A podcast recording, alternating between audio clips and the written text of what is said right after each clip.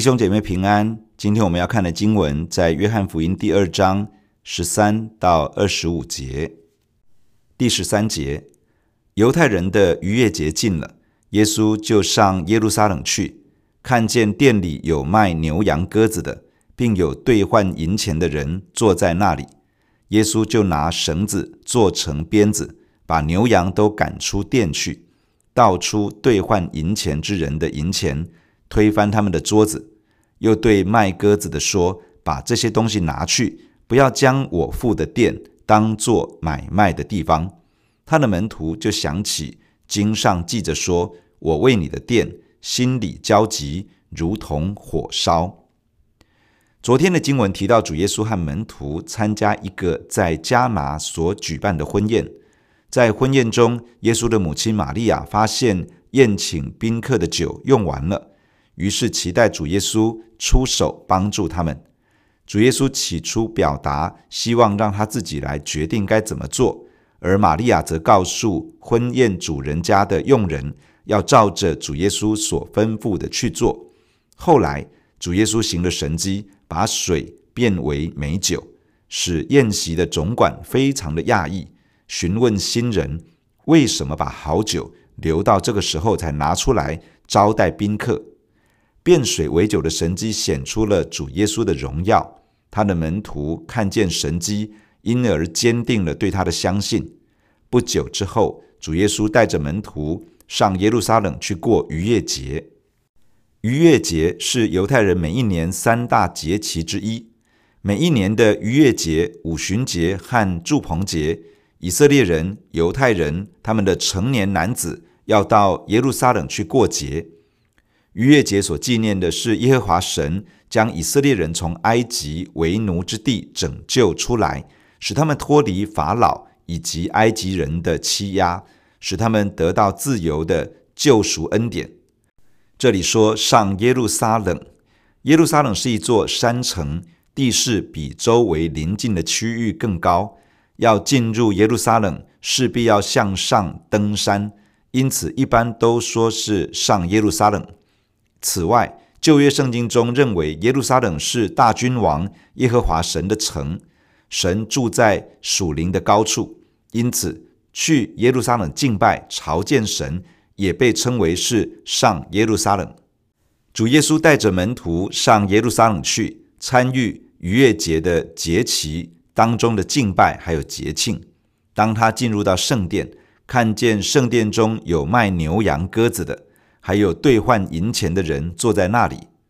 当时圣殿的祭司允许商人在圣殿的外邦人院贩售献祭用的牛羊鸽子以及其他的祭物，因为以色列人从各地前来守节的时候，若是住的地方离耶路撒冷远，赶着献祭的牲畜前来，其实非常不方便，而且献祭的牲畜需要是没有残疾的。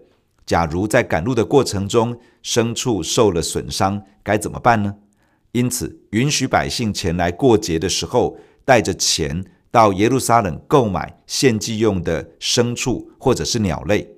献祭需要使用没有残疾的牲畜以及洁净的鸟类，而祭司需要检查确认这些被带来的祭牲是合格的。因此，最保险的做法就是由圣殿提供。保证合格的牛羊与鸽子等可以拿来献祭的动物，让百姓购买。然而，这就让圣殿当局有机会从中取利，中饱私囊。另外，当时是罗马帝国在统治，帝国中常常使用的钱币上面有该萨的头像或是神明的像，圣殿当局无法接受百姓用这样的钱币来缴纳丁税。或者是用来奉献。当时的罗马银币只有百分之八十的含银量，而在推罗这个地方铸造的推罗舍克勒含银量高达百分之九十四。后者是被圣殿当局接受的钱币。因为以上的原因，圣殿当局也设置了兑换银钱的摊子，让各地前来过节带着奉献来的百姓可以兑换。用圣殿可以接受的钱币作为奉献与缴纳丁税之用。然而，这当然也造就了营私牟利的机会，使得一个单纯敬拜上帝的所在，成为一个满足私欲和贪婪的所在。主耶稣眼看着这一切，他知道圣殿已经被玷污，于是他动手洁净圣殿。他用绳子做成鞭子，将牛羊赶出圣殿。他将兑换银钱之人的银钱倒出来，将他们的桌子推翻。他也要卖鸽子的把鸽子都带走。主耶稣不容许这样的事情发生在圣殿之中。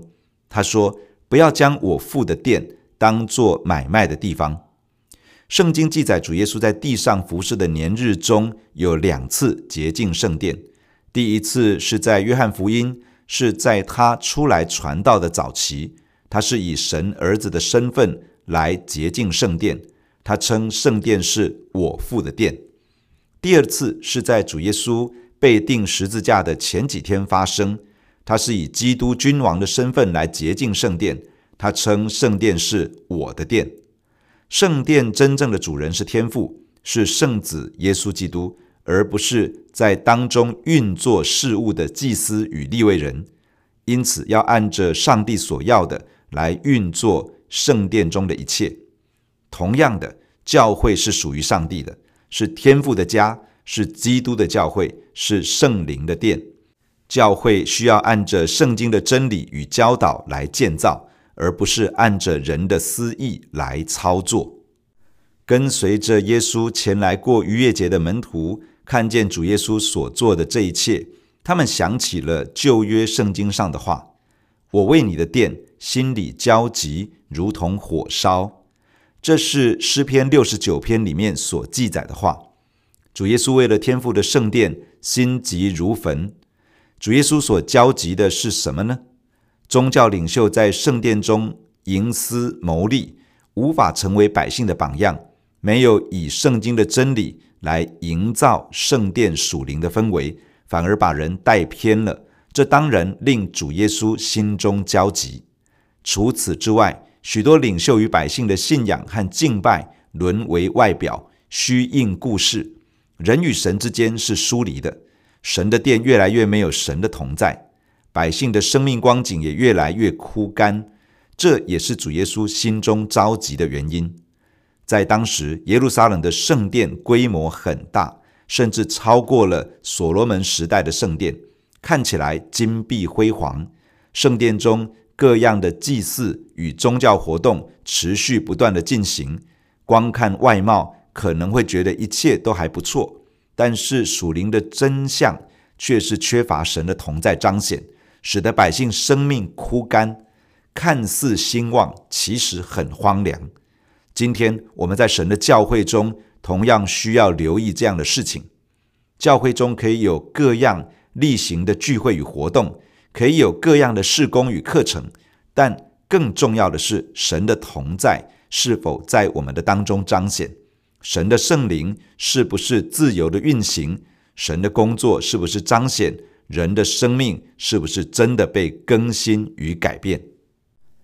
第十八节，因此犹太人问他说：“你既做这些事，还显什么神迹给我们看呢？”耶稣回答说：“你们拆毁这殿，我三日内要再建立起来。”犹太人便说：“这殿是四十六年才造成的，你三日内就再建立起来吗？”但耶稣这话是以他的身体为殿。所以，到他从死里复活以后，门徒就想起他说过这话，便信了圣经和耶稣所说的。主耶稣洁净圣殿的举动，使得犹太人觉得被冒犯，于是向耶稣提出了挑战，说：“你既做这些事，还显什么神迹给我们看呢？”这个意思是说，你可以显什么神迹给我们看，来证明你有权柄做这样的事情呢？这些犹太人不是随便的任何一个犹太人，他们应该是犹太公会的成员。犹太公会由大祭司、祭司长们还有文士们所组成。祭司长们的这个群体当中有许多是撒都该人，而文士们的这个群体有许多是法利赛人。整个犹太公会有权柄审判犹太人中间所有的宗教与民事的事务。他们被赋予权柄，要查验那些自称或者是被认为是先知或基督的人，查验这些人的真假。因此，当他们看见主耶稣这样大胆而激烈的举动，他们发出了质疑和挑战，要主耶稣拿出证据，也就是他们可以认可的神迹，来证明耶稣自己有权柄在圣殿当中这样子做。主耶稣回答他们。你们拆毁这殿，我三日内要再建立起来。很显然的，犹太公会的人不会自己把圣殿拆毁掉，因此主耶稣所指的并不是物质的圣殿。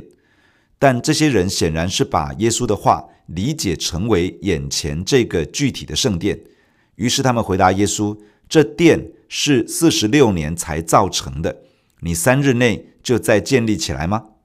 四十六年才造成。”意思是，这个圣殿已经建造了四十六年。当时的那个圣殿是第二圣殿。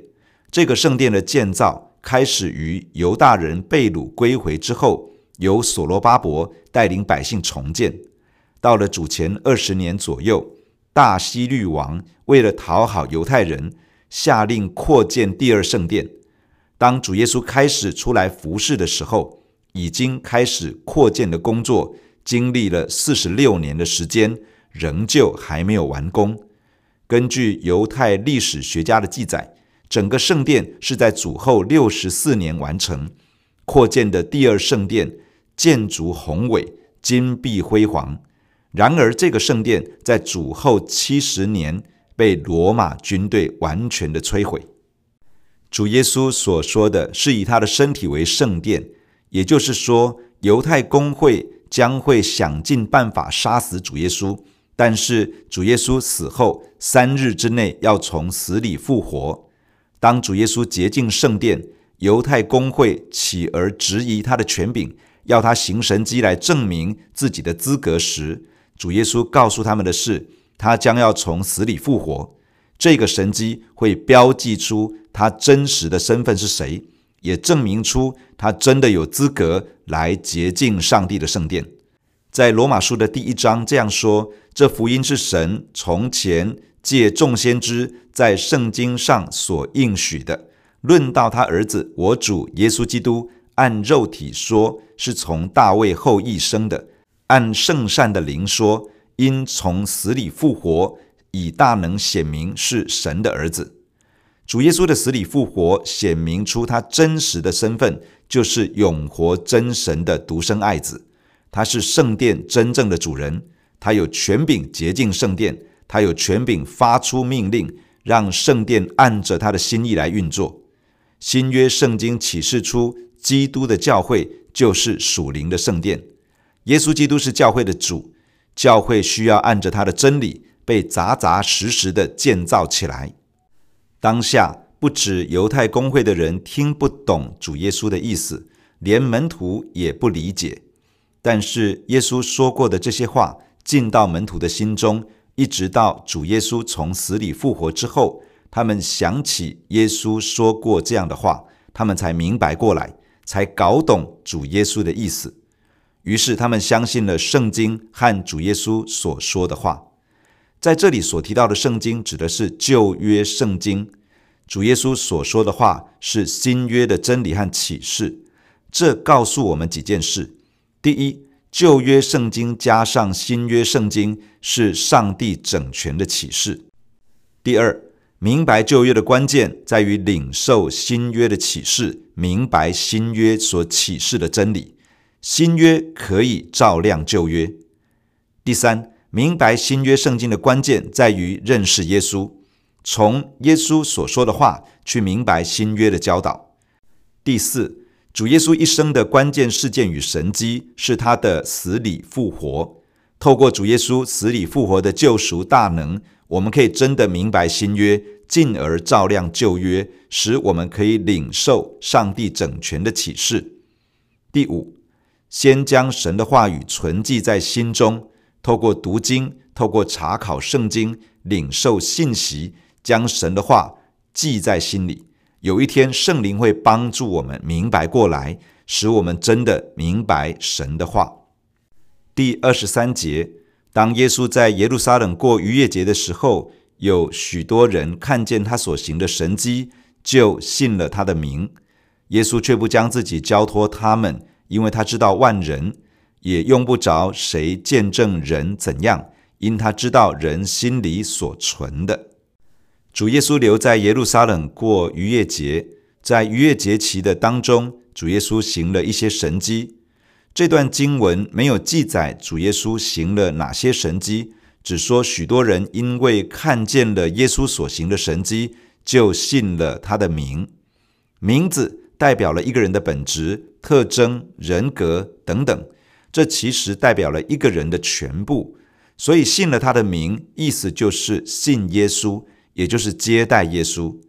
这样的人，照着约翰福音第一章十二节所说的，已经成为神的儿女。已经拥有新的生命，但是主耶稣却不将自己交托他们。交托与相信其实是相同的字，而交托、相信有信托、全然倚靠的意思。这意思并不是说主耶稣不相信这些人真的信了耶稣，而是说主耶稣知道万人，他知道人心里所存的。人即使信了耶稣，成为神的儿女，有了新的生命，人的生命中仍旧有许多的掺杂，掺杂着自己的私欲，掺杂着许多世界上的想法与价值观。其实人里面仍旧有很多的不成熟、不可靠、不牢靠的地方，以至于主耶稣不会这样就把自己交托给人，不会把重责大任。托付在这样的人身上，主耶稣当然期待相信他的人可以与他同心同行，并且承担他的托付。但是主耶稣并不贸然这样做，他会耐心的等候。前面提到门徒信了圣经和耶稣所说的话，这里说有许多人因为看见神迹而信了耶稣，都是相信，都有某一种信心，但是两者有很大的不同。在诗篇一百零三篇这样说：上帝使摩西知道他的法则，叫以色列人晓得他的作为。一个是晓得神的作为，或者说经历神的作为；另外一个是知道上帝行事的法则。因为看见神迹而相信耶稣，这是经历神的作为，这是晓得神的作为；而相信圣经和主耶稣所说的话，这是明白神的法则。经历神的作为，有助于提升对主耶稣的信心，但是信心真正的根基是主耶稣所说的话，也就是圣经的真理。人对神的信心可能因为经历神迹而被激发起来，但通常人的信心也会围绕在他所经历过的那些领域里面。但是当神的话语成为我们里面坚定的信念，我们对神的信心。将不会被我们是否经历过而受到限制，反而在我们里面的信心会成为启动神机的钥匙，使我们不断去经历他按着他的话语和真理来行事。因为上帝是信实的，他不会违背他自己所说过的话，他也不会违反他自己所启示的真理。弟兄姐妹，让我们一起在神的面前来祷告。亲爱的主，我们感谢你透过今天的经文来对我们说话。主啊，你是圣殿真正的主宰，你是教会真正的主宰。主啊，你从死里复活，以大能显明你就是上帝的独生爱子。因此，主啊，我们来到你的面前，存着敬畏的心来仰望你。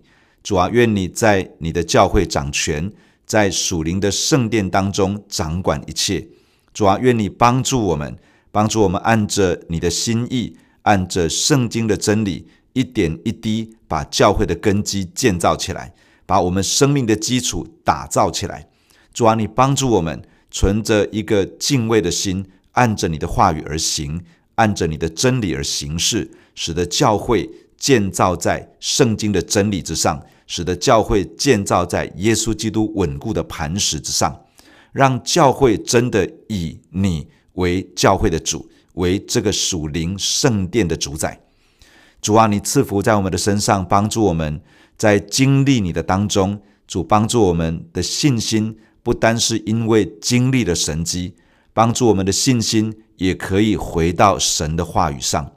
主啊，你帮助每一个神的儿女，我们确实在各样的需要当中需要你的恩典。主，我们也非常的需要来经历你。但是主，我们向你祷告，在我们经历你之后，主帮助我们的心也回到你的圣经，回到你的话语，在神的话语里面不断的扎根。主好，让我们的信心不单是因为有经历，让我们的信心更是扎根在你的道、你的真理的里面，让你的话来形塑在我们里面的信心，形塑我们里面的信念。主啊，让我们里面的信心因着你的话语而坚定，以至于可以启动神机，可以与你一起同工。主啊，求你赐恩在我们的身上。主，让我们的生命因着你的话语而不断的成长。不断的长大成熟，我们感谢你，谢谢你听我们的祷告，与我们同在，奉耶稣基督的名，阿门。假如你喜欢我们的分享，欢迎订阅并关注这个频道。假如你从今天的分享中得到帮助，欢迎你分享给更多的人。愿上帝赐福给你，阿门。